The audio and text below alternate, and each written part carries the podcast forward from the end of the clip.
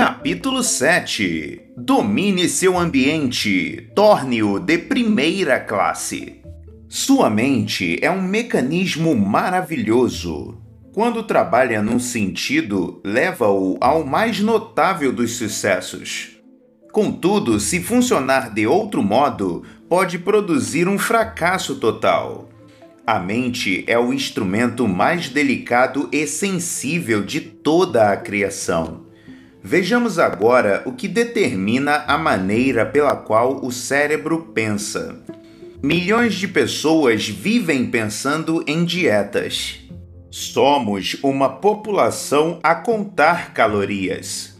Gastamos milhões de dólares em vitaminas, minerais e outros suplementos dietéticos, e todos sabemos por quê. A pesquisa nutricional ensinou-nos que o corpo reflete a dieta com que é alimentado. A força física, a resistência às doenças, o tamanho do corpo e até mesmo o tempo que vivemos estão intimamente relacionados com o que comemos. O corpo é o que come, assim também a mente é o que come. Claro que o alimento mental não vem em pacotes e não pode ser comprado nas mercearias. O alimento mental é o ambiente em que você vive. Todas as pequenas coisas que influenciam seu consciente e subconsciente. O tipo de alimento mental que consumimos determina nossos hábitos, nossas atitudes, nossa personalidade. Cada um de nós herdou uma certa capacidade criativa. No entanto, a maneira pela qual a desenvolvemos e a quantidade que dela utilizamos dependem do alimento mental que ingerimos. Assim como o corpo reflete o alimento que o nutre, a mente reflete o ambiente com que é alimentada. Você já pensou que tipo de indivíduo seria se você tivesse sido criado fora de seu país? Que tipo de alimentos você preferiria? Suas preferências pelo tipo de vestuário seriam as mesmas? Qual a espécie de entretenimento de que você mais gostaria? Que tipo de trabalho estaria você fazendo? Seria a sua religião? Claro que você não pode responder a essas perguntas, mas tudo indica que você seria uma pessoa completamente diferente se houvesse nascido num outro país. Por quê? Porque você teria sido influenciado por um ambiente diverso. Como diz o provérbio, você é fruto de seu ambiente. Note bem, é o ambiente que nos modela e nos faz pensar como pensamos. Procure apontar apenas um de seus hábitos ou modo de agir que você não tenha adquirido de outra pessoa.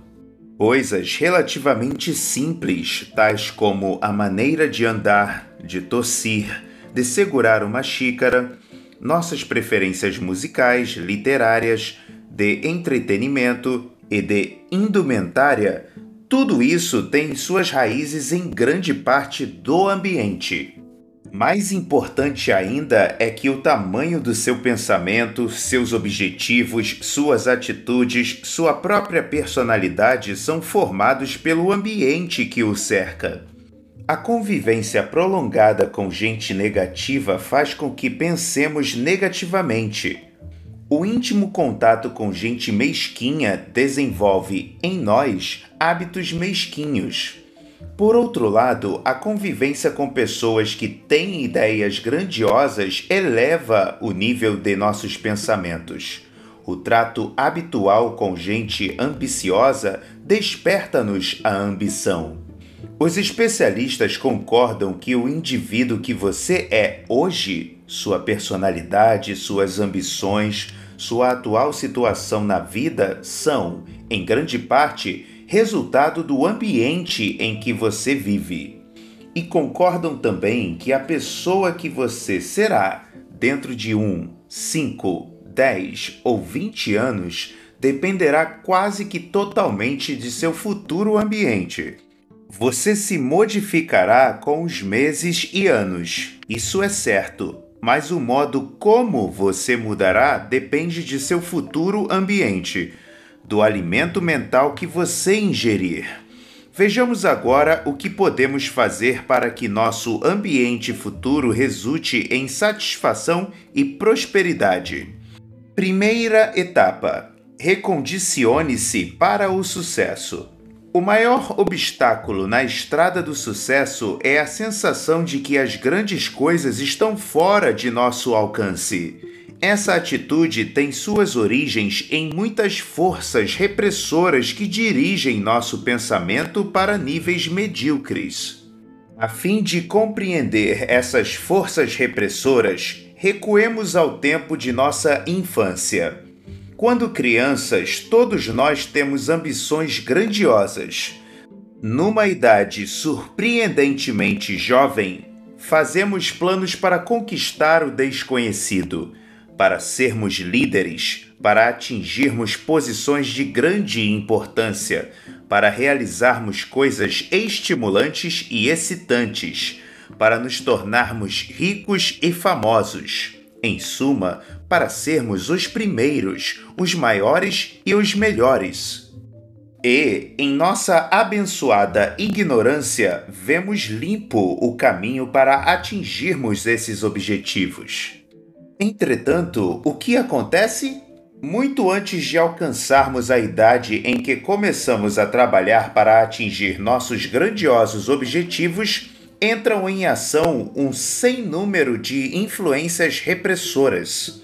De todos os lados ouvimos dizer que é uma loucura ser um sonhador e que nossas ideias são impraticáveis, tolas, ingênuas ou idiotas. Que, para conseguir as coisas, é necessário ter dinheiro.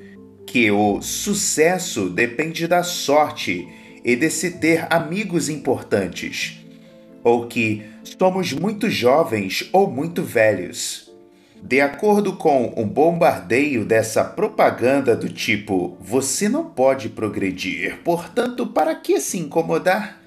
A maioria das pessoas que você conhece pode ser classificada em três grupos.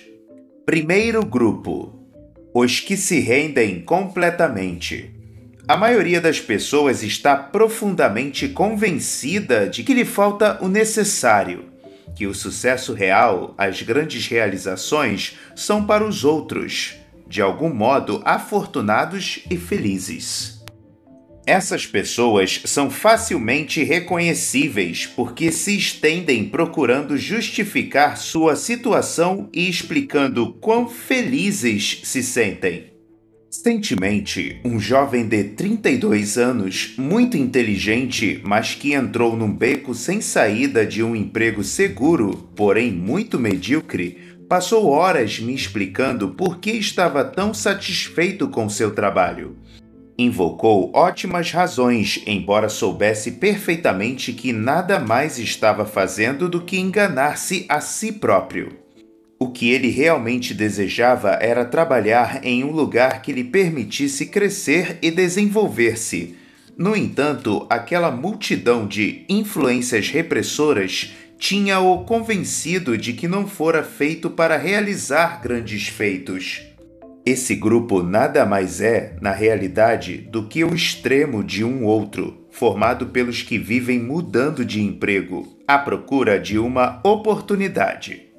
Arriscar-se no que, incidentalmente, tem sido chamado de faca de dois gumes pode ser tão ruim quanto errar a esmo, esperando que um dia a oportunidade surja de repente. Segundo grupo: os que se rendem parcialmente. Este segundo grupo, muito menor, inicia a vida adulta com uma considerável esperança de sucesso é formado por gente que se prepara, trabalha, planeja. Contudo, depois de uns 10 anos, a resistência começa a crescer e aumenta a concorrência para as posições mais altas. O grupo decide, então, que não vale a pena o esforço para obter um sucesso maior.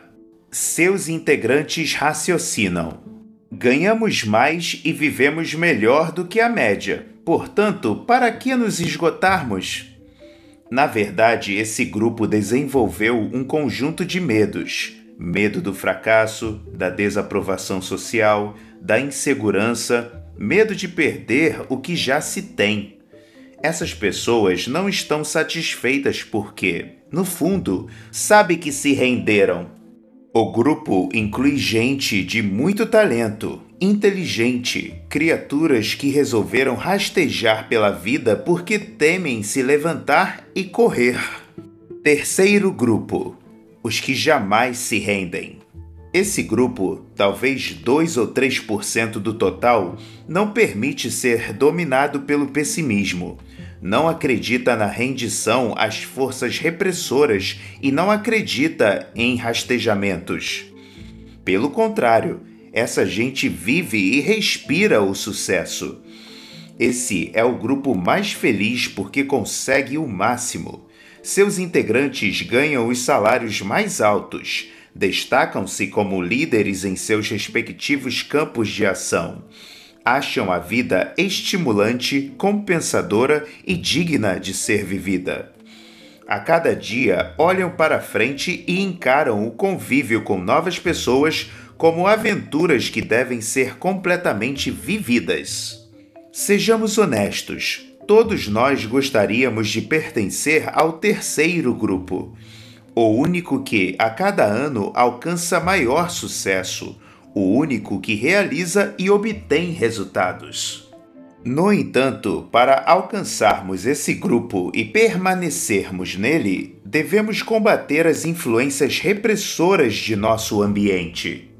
Para entender como as pessoas do primeiro e do segundo grupo involuntariamente tentam reter você, estude o exemplo que se segue.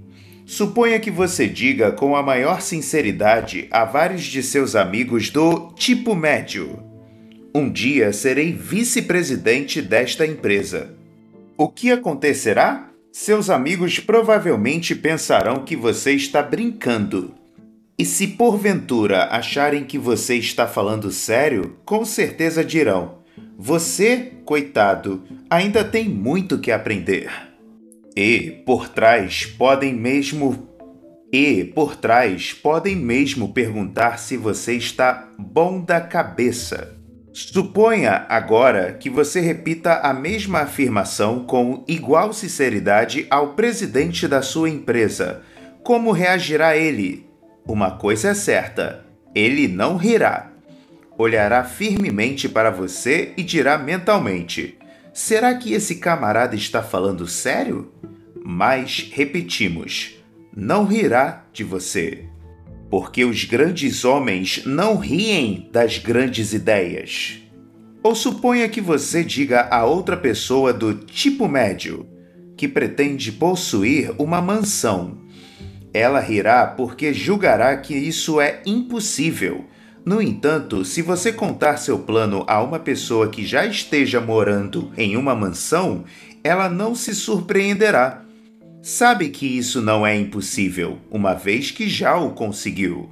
Lembre-se, os que lhe dizem que você não pode fazer são, quase sempre, pessoas mal-sucedidas, quando muito do tipo médio ou medíocre no que se toca às realizações. As opiniões dessa gente podem agir como veneno. Crie um sistema de defesa contra os que quiserem convencê-lo de que você é incapaz de realizar algo. Aceite os conselhos negativos apenas como um desafio para provar que você pode realizar o que deseja. Seja extremamente cauteloso. Não permita que o indivíduo que pensa negativamente o pessimista destrua seus planos de pensar no sucesso. Os pessimistas existem por toda a parte e parece que se deliciam em sabotar o progresso dos outros. Durante meu tempo de faculdade, tive como colega por alguns semestres WW. Era um ótimo amigo, o tipo de camarada que lhe empresta dinheiro quando você está duro ou que o ajuda de várias maneiras. A despeito de sua grande lealdade, WW era quase 100% amargo em relação à vida, ao futuro e às oportunidades. Era um verdadeiro pessimista. Naquele tempo, eu era um entusiástico leitor de certo colunista cujos artigos salientavam a esperança, os métodos positivos e as oportunidades.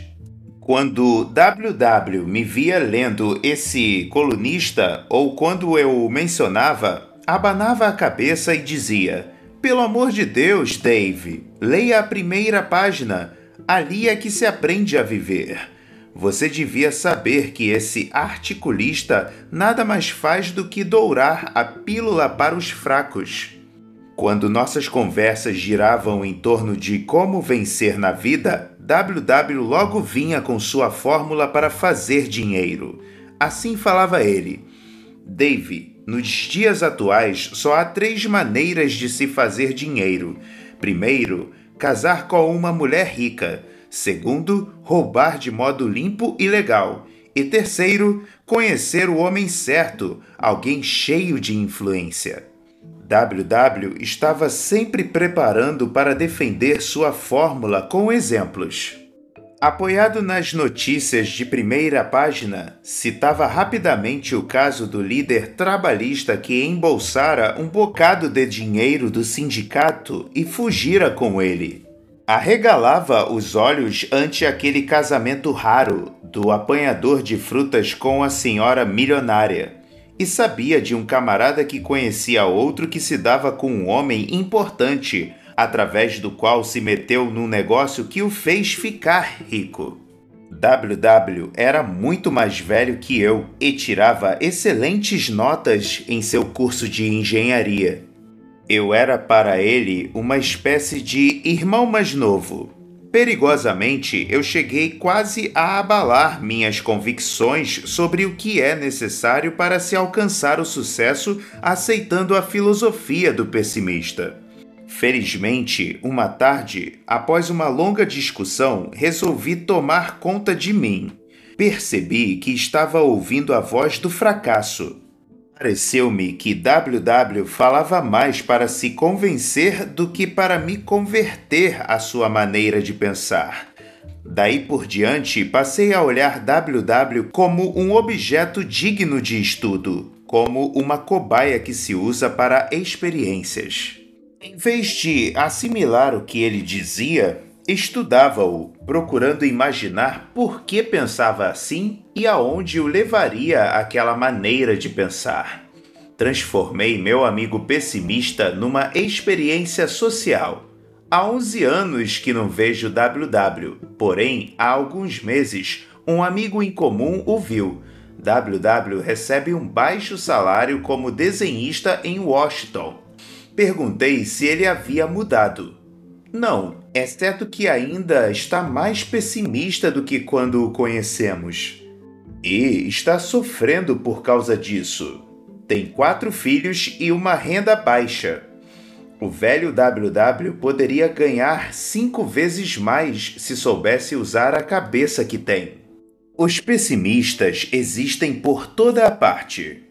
Alguns, como o que quase me apanhou, são bem intencionados.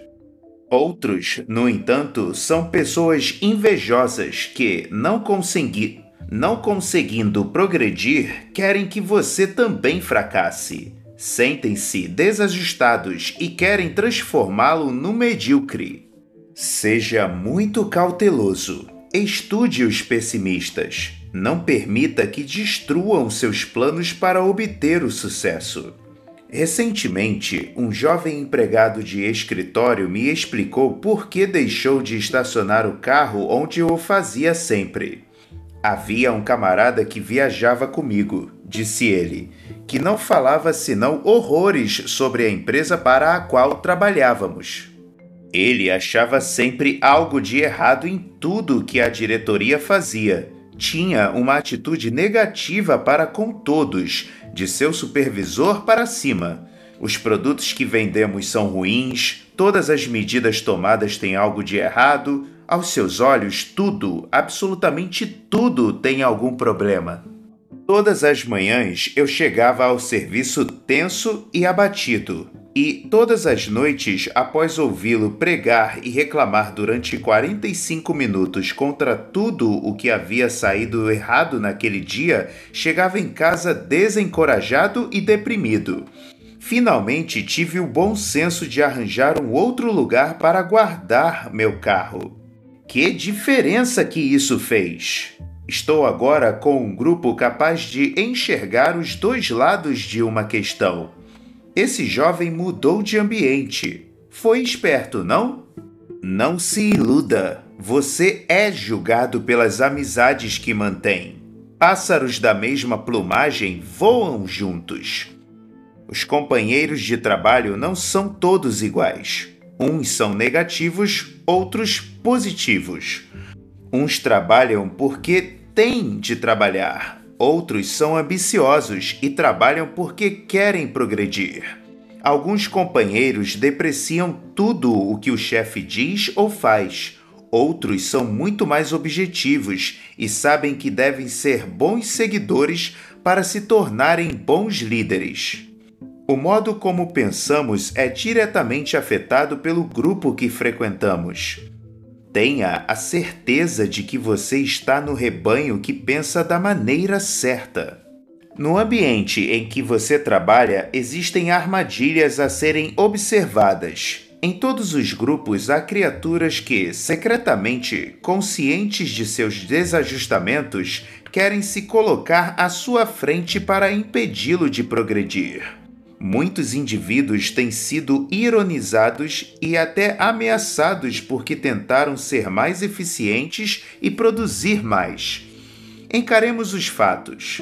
Alguns tipos, invejosos, querem fazer com que você se sinta constrangido porque deseja subir. Isso ocorre comumente nas fábricas, onde os operários algumas vezes procuram se vingar do companheiro que deseja aumentar a produção. Acontece no exército quando um grupo de indivíduos de mentalidade tacanha procura humilhar, ridicularizando o jovem recruta que aspira a ingressar para a escola de oficiais. Acontece também nos negócios, quando um grupo de camaradas não qualificados para progredir tenta impedir o acesso de outros. Você tem visto suceder o mesmo nas escolas, quando um bando de idiotas caçoa do colega que tem o bom senso de aproveitar o máximo de suas oportunidades para tirar boas notas. Às vezes, e infelizmente muitas vezes, o bom aluno é tão ridicularizado que chega à conclusão de que não vale a pena ser inteligente. Ignore esses pessimistas do seu ambiente. Afinal, muitas vezes as observações que lhes são dirigidas não são tão pessoais como parecem. Nada mais representam do que a projeção do próprio sentimento de covardia e fracasso de quem as emite. Não permita que os que pensam negativamente o rebaixem ao nível deles. Agarre-se a pessoas que pensam de maneira positiva e suba com elas. E isso se consegue apenas quando se pensa corretamente. Uma advertência especial: cuidado com a fonte que o aconselha. Na maioria das organizações, você encontrará conselheiros franco-atiradores que estão a par de tudo e impacientes para fazerem sua iniciação. Uma vez ouvi por acaso um desses conselheiros esclarecendo a vida do escritório a um brilhante jovem que começava a trabalhar. Dizia ele: A melhor maneira de se progredir aqui é ser ignorado. Se eles tomarem conhecimento de você, vão sobrecarregá-lo de serviço. Principalmente, não se aproxime do Sr. Z, o gerente do departamento. Se ele achar que você não tem muito o que fazer, aí que você vai ver quanto trabalho vão lhe dar. Esse franco atira... Esse franco atirador já estava na empresa há 30 anos e ainda pertencia ao menor escalão. Que bom conselheiro para um jovem que deseja ascender no emprego. Tome como regra só se aconselhar com quem você conhece. É muito errado pensar que as pessoas que obtiveram êxito são inacessíveis. Na verdade, elas não o são.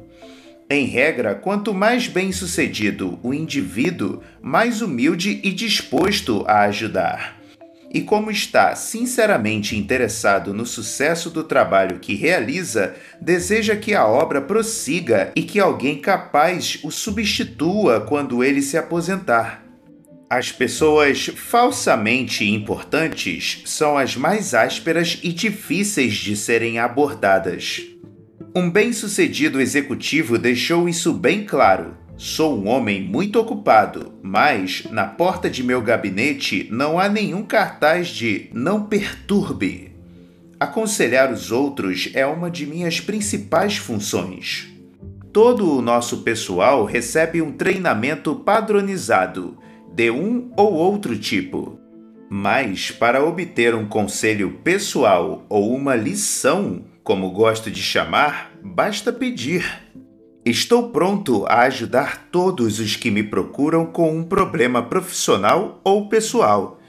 O camarada que demonstra curiosidade e um real desejo de conhecer mais sobre seu trabalho e suas relações com outras tarefas é o que mais gosto de ajudar. Mas, acrescentou ele, é evidente que não posso perder tempo dando conselhos a quem não os pede com sinceridade. Procure os da primeira classe quando tiver de fazer perguntas. Aconselhar-se com um fracassado é o mesmo que se consultar com um charlatão para curar um câncer. Hoje, há muitos gestores que, antes de empregarem uma pessoa em um cargo-chave, entrevistam primeiro a esposa do candidato. Um diretor de vendas me explicou. Desejo ter a certeza de que o vendedor, em perspectiva, tem o apoio da família. Tem uma família que coopera e que não fará objeções quanto às viagens, ao horário irregular e a outros inconvenientes que fazem parte da profissão. Uma família que o ajude nesses momentos difíceis.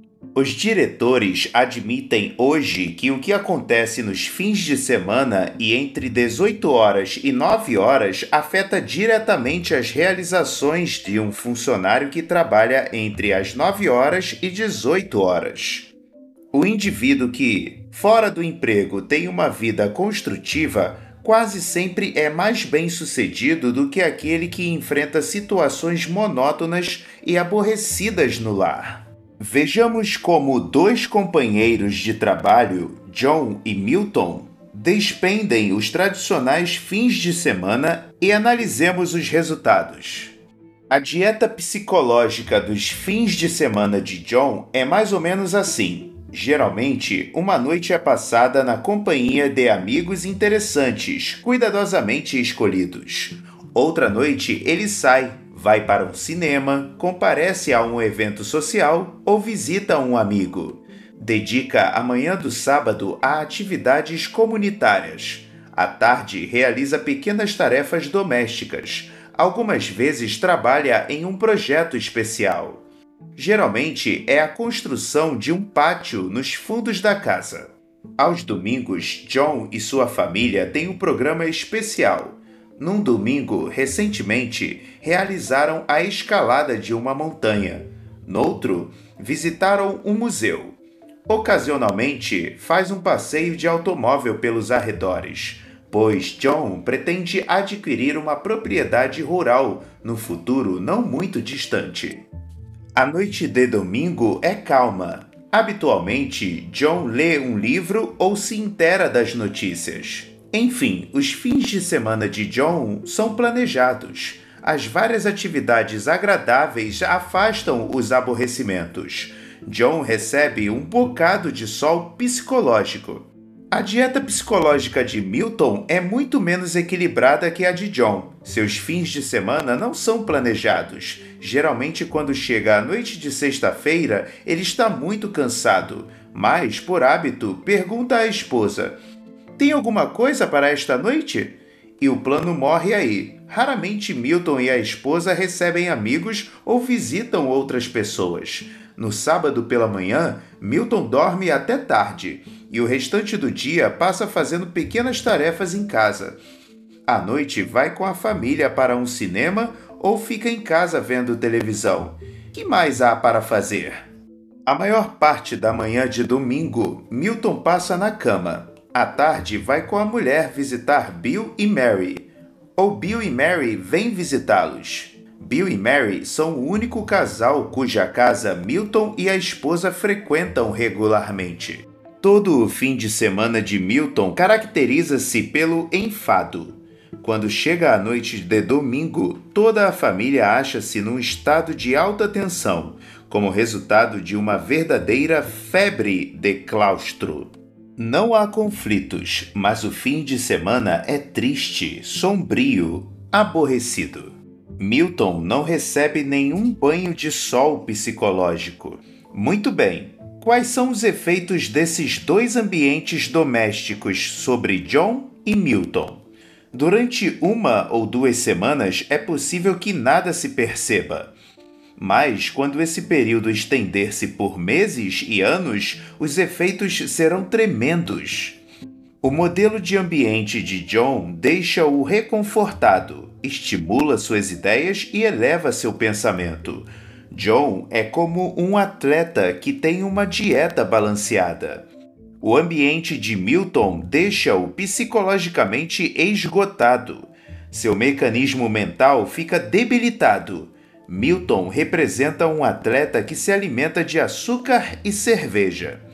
É possível que John e Milton se encontrem na mesma posição atualmente, mas à medida que os meses forem passando, um grande intervalo irá se estabelecendo entre os dois, com John na situação de liderança. Observadores casuais dirão: Bem, acho que John tem mais cabeça de que Milton.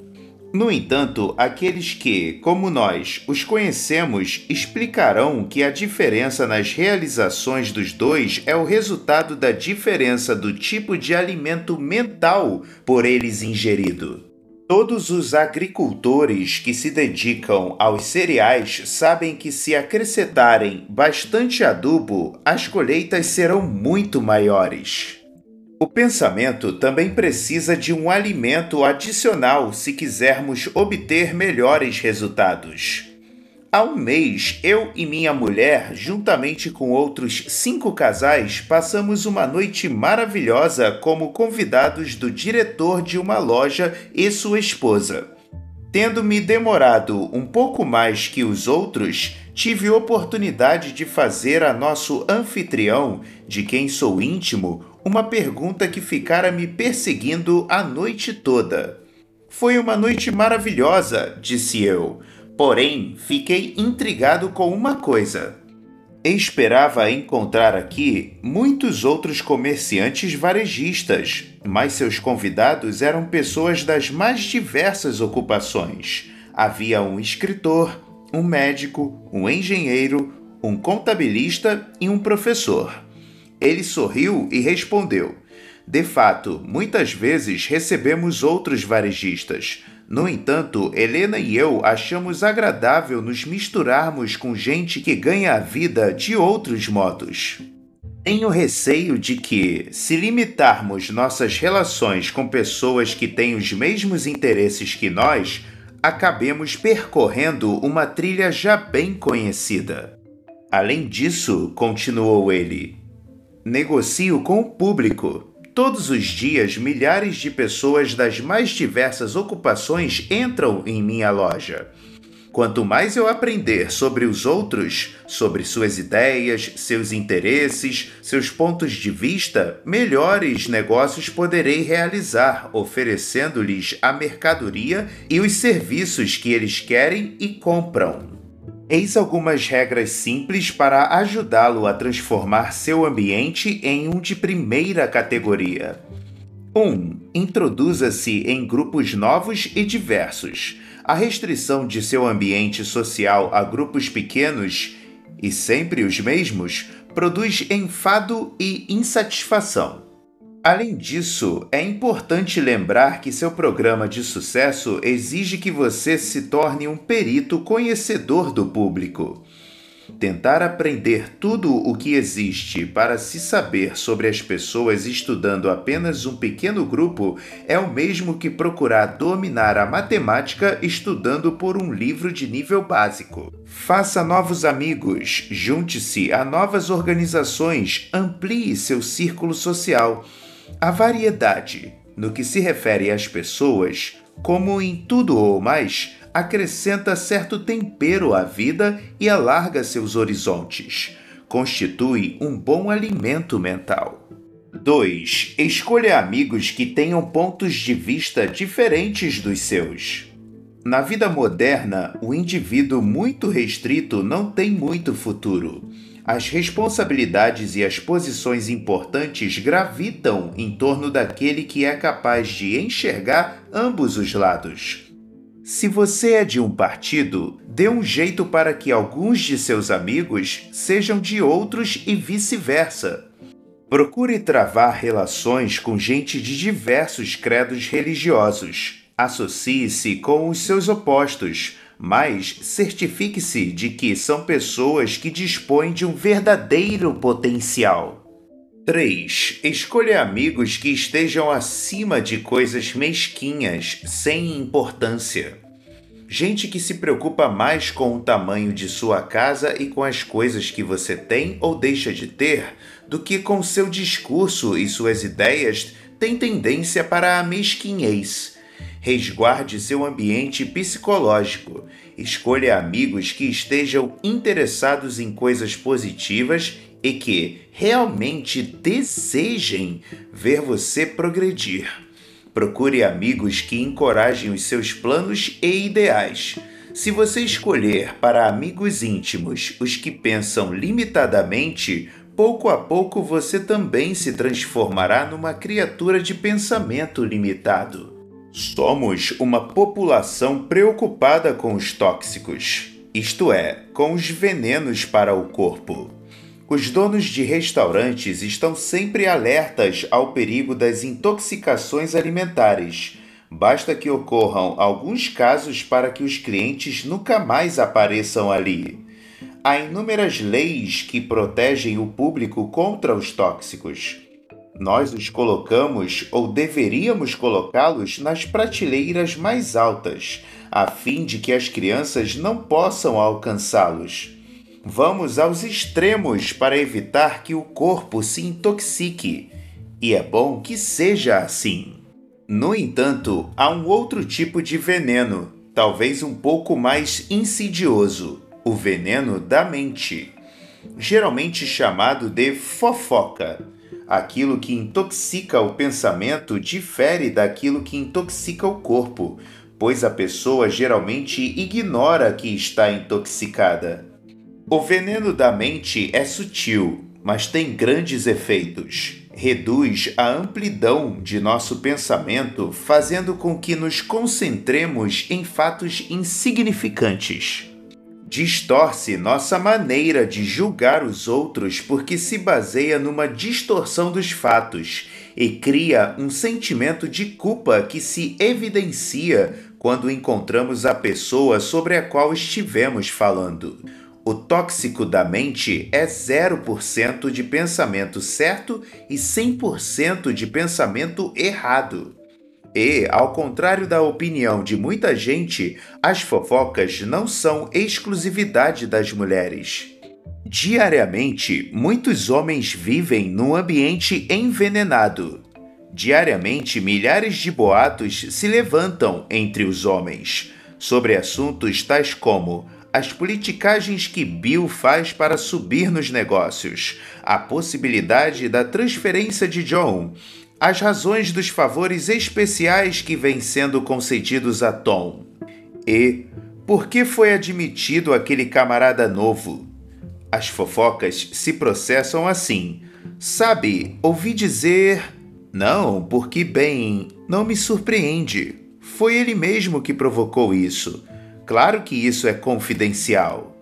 A conversação representa uma grande parte de nosso ambiente psicológico. Às vezes é saudável, dá coragem, dá a impressão de que fazemos um passeio num dia ensolarado de primavera. Certas conversas fazem com que você se sinta um vencedor. No entanto, outras mais parecem uma caminhada numa venenosa nuvem radiativa. Chocam, fazem com que você se sinta mal, transformam-no num perdedor.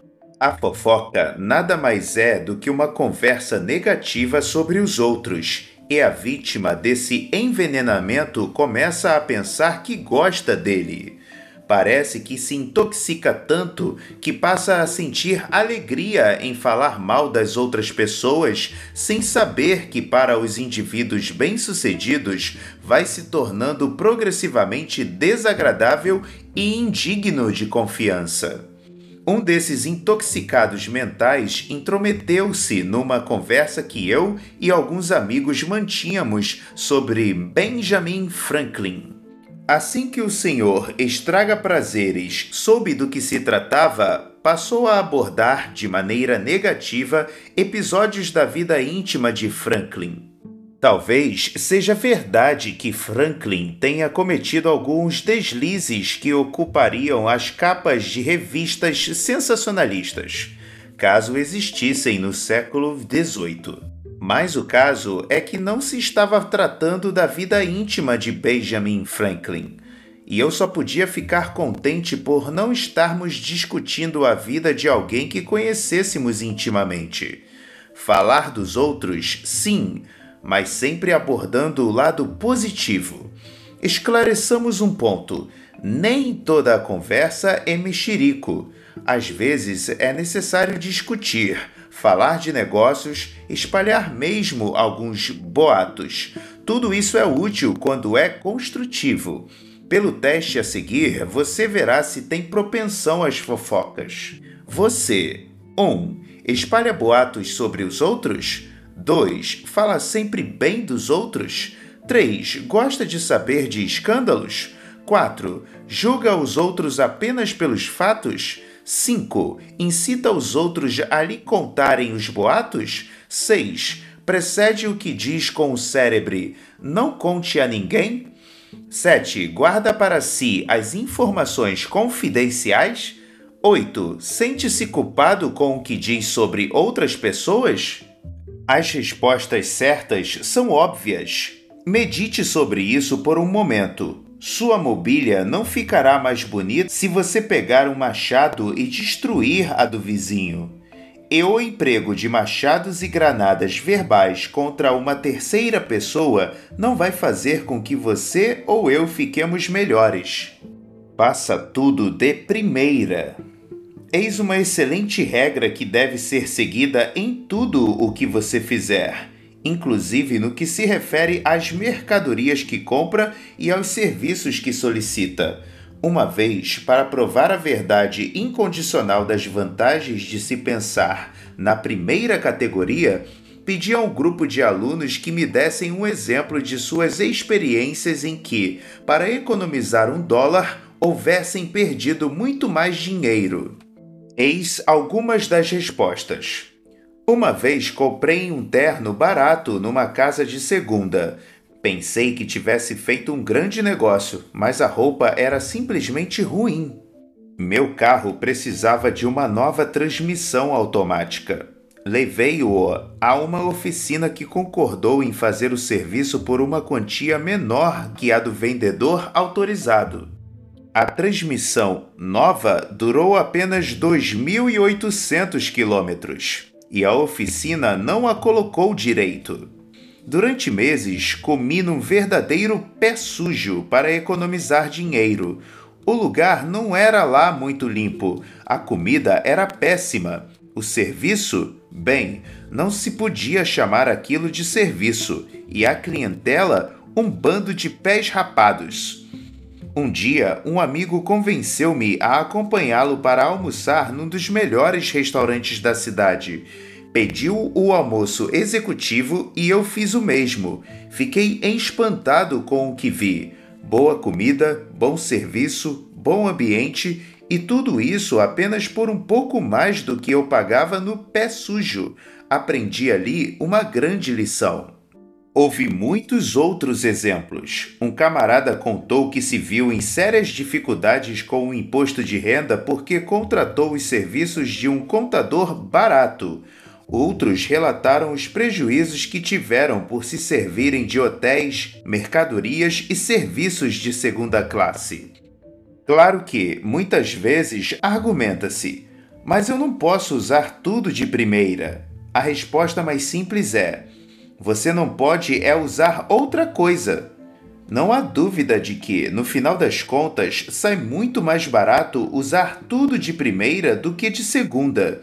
Por isso é que é melhor ter pouco, porém de boa qualidade, do que muito do que não presta. É melhor, por exemplo, ter um par de sapatos realmente bom do que dois de qualidade inferior. Outros avaliam você pela qualidade e, quase sempre inconscientemente. Desenvolva um instinto da qualidade. Compensa e não custa mais. Pelo contrário, às vezes custa menos do que a segunda classe. Obtenha sucesso com seu ambiente. 1. Um, tome consciência do ambiente. Assim como o corpo reflete a dieta corporal, a mente reflete a dieta mental. 2. Faça com que seu ambiente trabalhe a seu favor e não contra você. Não permita que as forças repressoras, a turma pessimista do você não pode, façam você pensar na derrota. 3. Não permita que os pensadores limitados o segurem. Os invejosos desejam que você empaque. Não lhes dê motivos de satisfação. 4. Aconselhe-se com as pessoas bem-sucedidas. Seu futuro é importante. Não se arrisque com os conselheiros franco-atiradores que são fracassos vivos. 5. Tome muitos banhos de sol psicológicos. Conviva com grupos novos. Descubra coisas novas e estimulantes para fazer. 6. Afaste o veneno mental de seu ambiente. Evite as fofocas. Quando falar dos outros, aborde sempre o lado positivo. 7. Faça de primeira tudo o que fizer. Você não pode se permitir proceder de outro modo.